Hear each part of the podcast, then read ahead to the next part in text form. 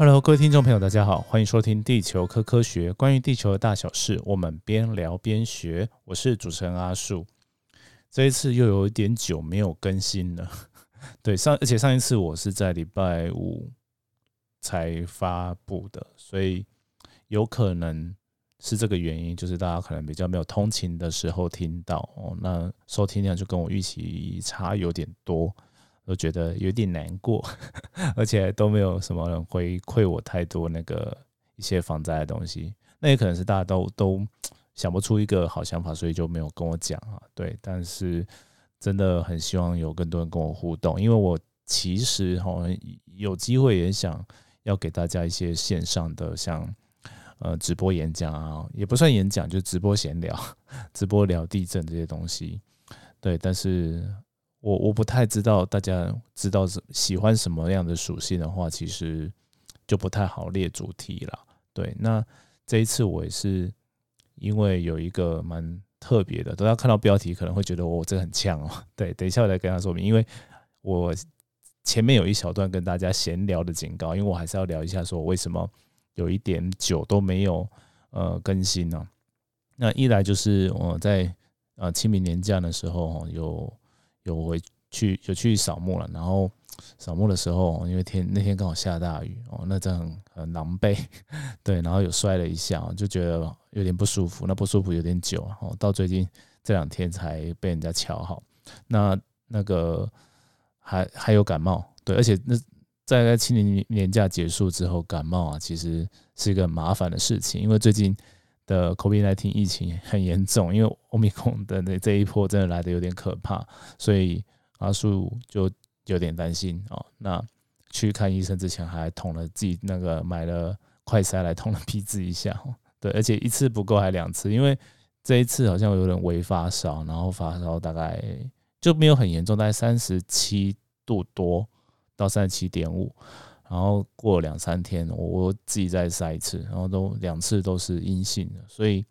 应该是安全的，而且现在已经好了，所以应该算是一个小感冒，我觉得抵抗力可能比较差一点哦。那给各位听众朋友哈一个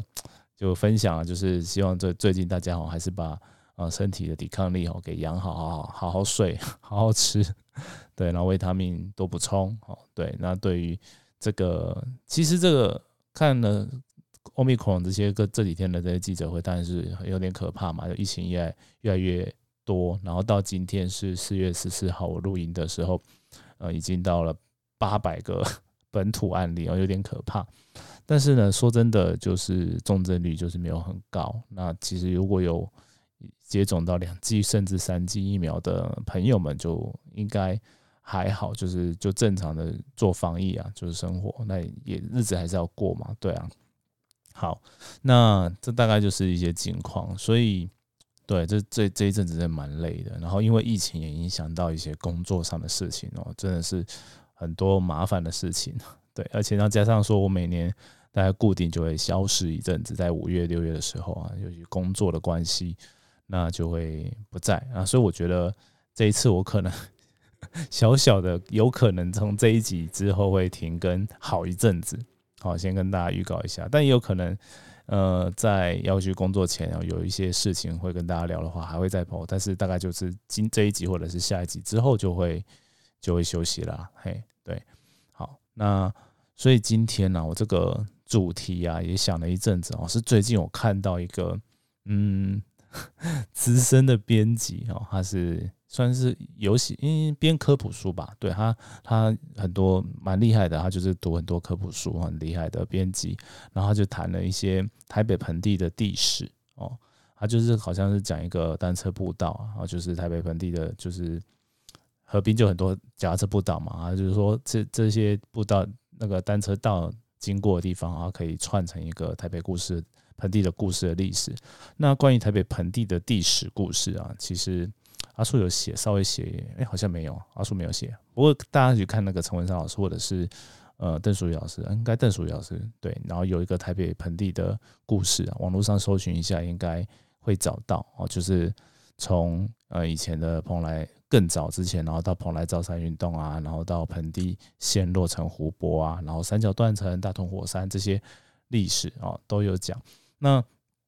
但是呢，这这件事情呢，其实蛮有趣的，就是他他大概在历史上面叙述的都是正确，因为也参考邓淑老师写过的一些呃文章或者是科普哦。那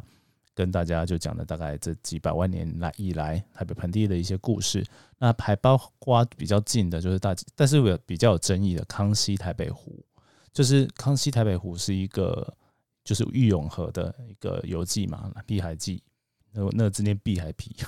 好，不管就是那个那个玉永河的游记，大家可能有些人有听过，那有写到说，就是台北盆地有变成湖泊的一个记录。好，那但是那个湖泊在出现时间没有很久哦。那到底是怎么出现？其实也没有很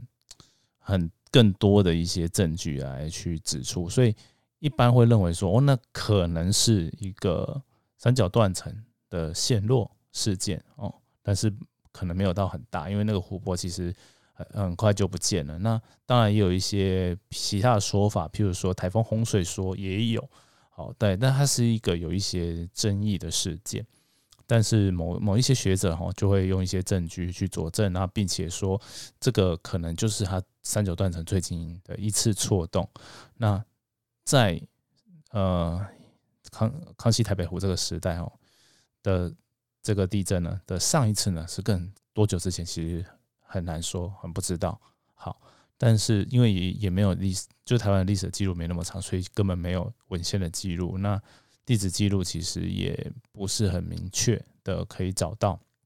好，所以就目前有的这些台北盆地的记录来看，哈，就是三角断层确实是应该要被当做一个活断层哦，就是根据定义来说了是活动断层，但是它的活动性到底是如何，其实还是未知哦。所以无论是在呃地调所，它之前有公布。哦，我阿树在那个正式上面有写，就是公布那个前地震，就是断层在错动的那个前视图。那还有就是那个台湾地震模型哦，在二零一五或者是二零，哎是最近啊，新二零二零、二零二零还二零二，反正就是最近后来第二版的，比较新的这个地震前视图里面呢，其实三角断层的呃。从在线周期来回推，这个在错动的一个前世几率并没有特别的高，好，但是很多很多像就是刚刚讲的那位编辑，还有在上一集我提到的一些那个建建筑师哈，或者是一些朋友们哈，都会很特别在意这件事情。为什么？因为台北市的人口，双北的人口非常密集嘛。你看这疫情 在。北部是非常的，就是就是传播的非常快，就代表说人与人之间的距离很近，人口的密度很高，房子也多，所以他非常的担心，而且还有一些很多的老房子在这边嘛，所以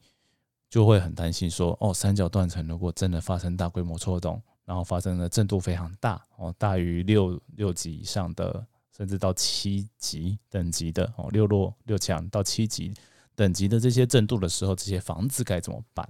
哦，就会直接会以情境的方式来想这件事情，就会很可怕。但对，所以我今天特别用这样的标题，就是告诉大家说，台湾其实有很多的活动断层，还分布在各地。那各个断层的在线周期都不太一样。那其实有更多不是在北部地方的断层，它的呃呃前世，就是它未来下一次错动的时间可能更近，那它可能也会发生很大的地震。然后，甚至我们的板块的边界，像是琉球海沟里面也有呃大地震的前世，那它可能发生的时间点也不会，我可能我们也不确定它会不一定会比呃三角断层早还是晚，但是它也是一个很大地震的前世。那呃规模如果大于八点零以上的话，它的震度哦，在台湾的全岛其实都会有相当大的震度，那甚至。也是多少会有一些海啸的威胁，虽然说哦，海啸对于呃这个台湾它可能不是那个角度不是直击，不会那么大，但是也不能够太轻忽岸边的状况。好，所以这我现在讲那么多，就是说，呃，如果我们摊开着看整个台湾的时候，其实就会发现到哦，断层前世或者是地震这些前世，常常是被。呃，忽略或低估的一个问题哦，所以我想要再次强调说，不是说哦三角断断层不可怕，而是说，呃，很多断层都很可怕。对，就是说，呃，对每个人，如果是说哦，你今天住在北部地区，当然对于身边这个断层是需要在意的，但是你也可能同时也要在意说这些从东部哦来的比较大的一些地震，所以才说为什么一些呃强震的一些警报会有一些帮助。那很多过去常常我们会举的一个例子就是，我忘记是一九八六还是有一九八几年的花莲的一个地震，它造成了综合华阳市场的倒塌。所以如果呃呃，或者是说九二一也是嘛，九二一它地震虽然在中部，那会却造成了北部也有房子这整个倒掉哦。所以其实。在地震的预警上面，然后都会去论述说，这其实是有一些帮助的。那当然，房子盖得好也是必要的，但只是说，我们在我上一集有提到嘛，要这么多这么多的房子，到底要政府要怎么样花钱，或者是用公权力去介入，其实是一个很难的议题。哦，那不是说说就是砍掉重练就好了，这是一个非常复杂的议题哦。这所以。每次在谈这件事情，然后其实都很难讲出一个很好的解方。当然，方向大方向当然都是很希望说，哦，该都跟的要都跟，该耐震补强的要补强。那对这个风险潜视图也是给大家这样的概念。那其实还有另外一种哦画法，就是说把所有的断层它最严重可能发生的情况都画出来。但其实这个其实又有一点麻烦，为什么？因为每一个的在线周期如果都不一样的话，它下一次会发生的时间点离现在可能有先后的差距，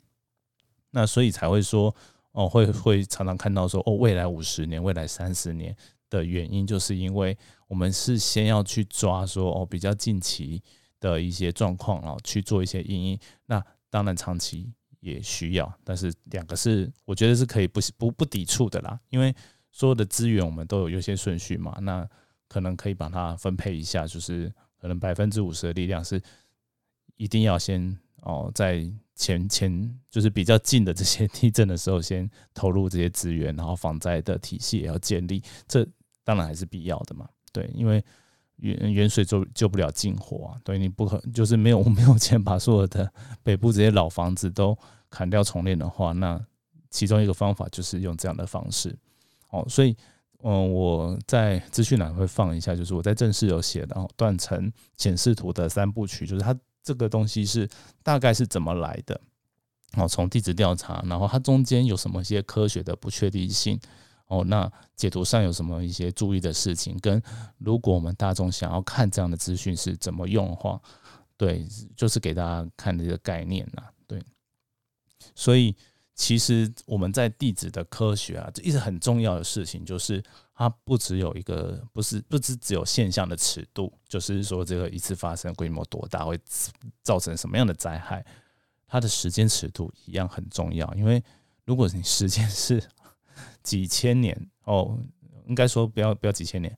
几十年或几百一一两百年发生一次的话，哦，那是离我们非常近的事情。好，如果它的规律是这样的话，那这样的情况，我们当然就是把它视为是一个常常态，就是我们常态要去预防的。哦，那现在常大家在讲极端气候，为什么有极端这个词？就是因为它会出现比过去更意外的一些情况。那意外的情况当然也是有分嘛，比如说呃一千年发生一次的事情，或一万年发生一次的事情，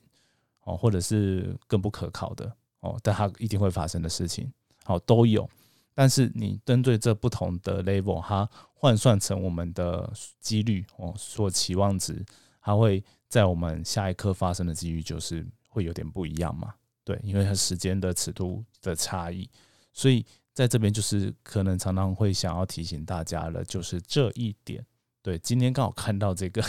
例子，但是我觉得。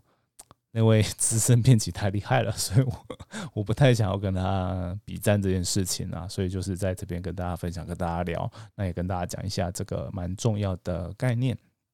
对，那后来啊，我的好朋友就是廖工廖英凯，也是个科普作者啦，他就跟我聊天，是说其实我们这件事情啊，可以用三个 part 来去做考量哦，把他这个三个 part 列出列出来。但是其实这还蛮难的，就是我就算列出来了，下一步要怎么讨论，要怎么考量，其实又是一个更难的事情哦，是更要呃跨领域啦，甚至对啊，就是各种哦防灾或者是呃政治政府或者是呃科学家哦，大家都要坐下来好好讨论的一些事情。那那三个是什么？第一个就是我刚刚讲的地震潜势图嘛，哦，就是它我们用科学的方式去调查，当然。科学上面其实也有一些很不 不确定性，就是有一些呃老师呢可能觉得啊某某人的研究 就不够不够科学哦，对，就是科学家之间其实本身都会有一些起见。好，好，那这个是地震前示的部分哦，但是基本上还是可以有一些用科学方法去做研究的啦。好，那第二个就是灾害程度，这也是有点科学的部分，就是我刚刚讲的嘛，就是前视图可以画两种，第一种就是呃比如说未来五十年哦，比如说规模。六点零，或者是高一点好了，六点五，甚至七点零哦以上的哦断层在各个断层，然后或者是各地会发生的几率是如何？它可以用一些统计的方式，也可以用一些地质资料作为佐证的方式来去给大家。好，这是第一个 part，我现在才讲第一个而已。那第二个呢，就是灾害呃浅视图的另外一种形式，就是每一个断层它可能会最大的灾害哦。或者是说，我们刚刚讲到前一个也是，就是，呃，在五十年内后会发生的最大震度哦，把它算出来之后，那这个震度会对于当地造成什么样的灾害？哦，这两种都可以哦提供出来给大家去参考。那当然，如果你说是最严重，就史上最严重哦，你不管以几年的尺度来看的时候，那会变成说哦，每一个地方都会很可怕，因为这台湾的火断层算是很密。那如果你不去，拉那个时间的终点的话，哦，比如说你可能说算成一万年内会发生的事情的话，哇，那真的很可怕。哦，就是每个地方都会有很很严重的灾害，那你反而就会很难规划这件事情。好，所以可能就会把它拉到百年，甚至五十年、三十年这比较近的尺度来看。好，这灾害程度。那当然还有人口密度哦。就是我一开始讲的，他还会因为人口密度，所以会觉得说，哦，双北很可怕，因为住了很多人，很多老房子，这当然还是一样要考量进去的。但是呢，必须要把前两个哦的真实的灾害情况套进第三个里面，就是人口密度里面，我们才会知道说各地的损害的程度是多少。那有这样的结果之后，我们在下一步去讨论说我们如何。规划防灾资源，或者是我们哪边的房子哦，确定是一定要先重建的顺序就可以排出来，嗯，或者是说，对啊，多耐震程度可能那每个地方可以设定成哦五级的、六级的、哦六弱六强的，可以分得更细的时候，那就比较容易可以达到说什么呃大震不倒，哦中震可修，小震不坏的这种情况。那才有办法有效的分配资源，然后在最有效率的方式拯救最多人的生命。好，以上呢就是我最近这一次哦，算是一个测试级的录音的方式，就是假设啦，下次真的是被在呃邀请上节目啊，或者是在呃比较重大地震事件大家会关心的时候，如何谈地震风险的方式给大家哦，算是一个尝试。呃的论述，那大家听听看哦，会不有没有觉得嗯不不够完美，或者是不够贴近大家的地方啊？这个也可以给我建议。虽然我知道大家可能都很难给我什么建议啦，但是还是很希望，如果你有些什么想法，都可以跟我讨论。这样好，那今天节目大概就是到这边，但还是跟大家提醒一下，就是这一次。哦，到下一次的 更新可能会非常的有好一段阵子哦。那大家请不要遗弃我，对，就是嗯，我工作到一个段落，然后比较没有那么忙的时候呢，也会在在线上跟大家相见的哦。那就这样，好，今天的节目就到这边，我们就下次见喽，拜拜。